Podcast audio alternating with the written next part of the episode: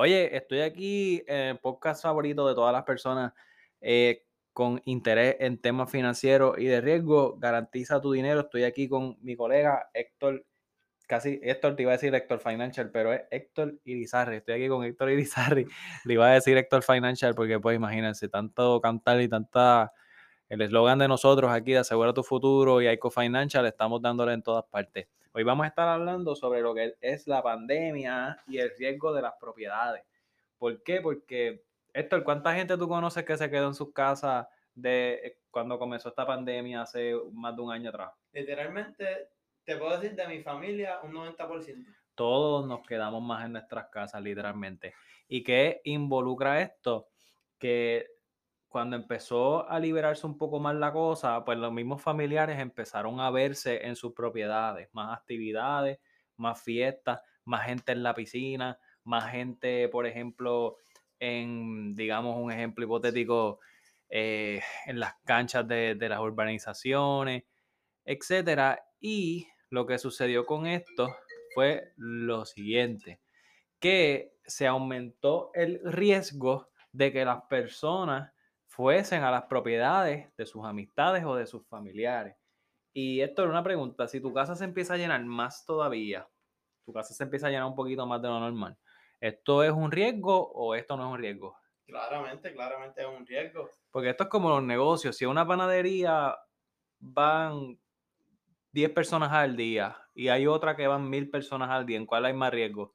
La de mil, obviamente. Obviamente es la de mil. Pues imagínese usted que en su casa está entrando mucha gente, mucha gente, constantemente porque no quieren salir afuera a la calle por no contagiarse.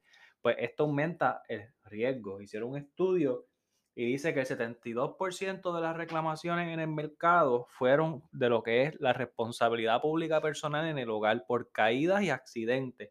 Así que es bien importante que tomemos esto en consideración, que si estamos actualmente viviendo en pandemia y las casas se están utilizando más de lo normal, porque en mi caso, Héctor, yo voy a mi casa simplemente para dormir. Yo eh, siempre he sido así, yo voy, duermo, me levanto, estoy todo el día en la calle y cuando regreso es a dormir. Pero ahora mismo, durante la pandemia, me vi involucrado en trabajando en la casa, todo el día en la casa, haciendo todo y la realidad es que le estamos dando uso. Es como los frenos. Si tú usas mucho los frenos de tu carro, se empiezan a desgastar. Y como se desgastan, hay que darle mantenimiento. En la casa hay que darle mantenimiento por igual. Y esto, ¿qué tú me dices a mí de lo que dijo Noah en las últimas noticias que salieron?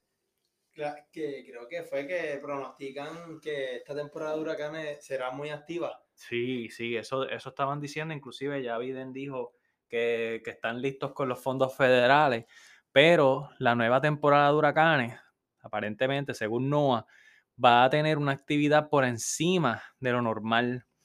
Y eh, esto es así en Estados Unidos en Puerto Rico, y ya nos estamos preparando porque vamos a sufrir en los próximos meses unos, uno, ¿verdad? Se pueden sufrir unos, temporales, como decía mi abuelo, unos huracanes, unas tormentas, y las probabilidades son de 13 a 20 tormentas, y dicen normalmente con vientos de, más de menos de 39 millas por hora y de 6 a 10 de ellos se pueden convertir en huracanes y 5 de ellos o 3 se pueden convertir en categoría 3 o mayor. Y los meteorólogos, que son los expertos, están prediciendo que un 60% de probabilidad de esta temporada va a estar por encima de lo normal y un 30% casi normal y un 10% por debajo. Pero eh, los expertos no anticipan el nivel histórico de actividades de tormentas vistos en el 2020.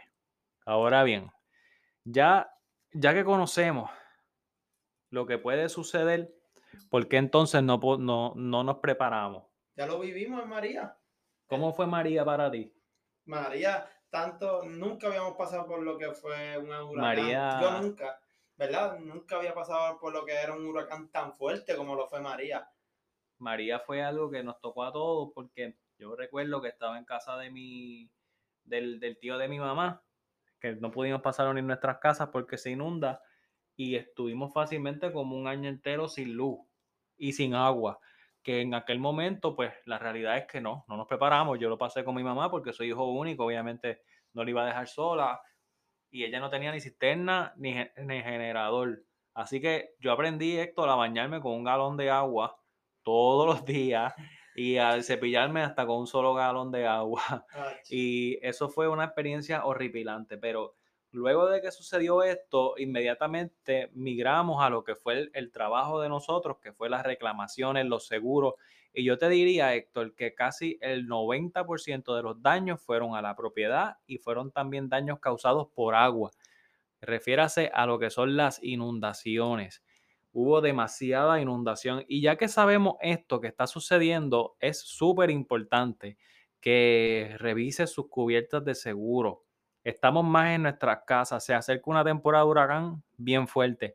Oye, no se pierde nada con asegurar eh, que sus pólizas estén correctamente estructuradas. Aquí Héctor y yo estamos trabajando incansablemente todos los días asegurando a las personas para que estén cubiertas como es debido.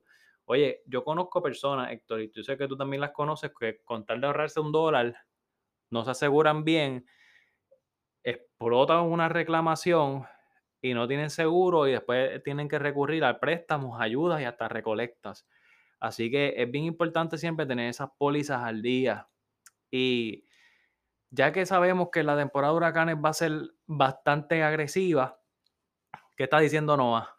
Que nos preparemos a hacer un listado por ejemplo, el listado de las comidas enlatadas, el listado de los contactos, movimientos que haya que hacer, si nos tenemos que mudar, si tenemos carros en la fuera de la cajetera, donde los vamos a poner, el bulto. el bulto y las pólizas, obviamente. Así que es bien importante que estemos pendientes a eso. Y aquí nosotros en en este foro siempre estamos tratando de llevar el mensaje. Héctor, ¿y algo más que quieras aportar sobre este tema? Nada, que no esperemos a que nos pasen las cosas para aprender y escarmentar sobre los asuntos, sino que vamos a prepararnos desde mucho antes. Ya lo vivimos en María, ¿por qué permitir que pase una segunda vez? Eso tenemos ahora tenemos el juego sobre la mesa. Tenemos actuar antes. No, y ahora mismo asegurarse es más fácil que nunca con la tecnología. Nos podemos reunir virtualmente, podemos ir presencial, llamada telefónica Ahorita hicimos una póliza cuando estábamos todos almorzando allí en el kitchenet. Así que es bien importante eso. Recuerden compartir este podcast con cualquier persona que desee escuchar el mismo. Asegura tu futuro. Buen día.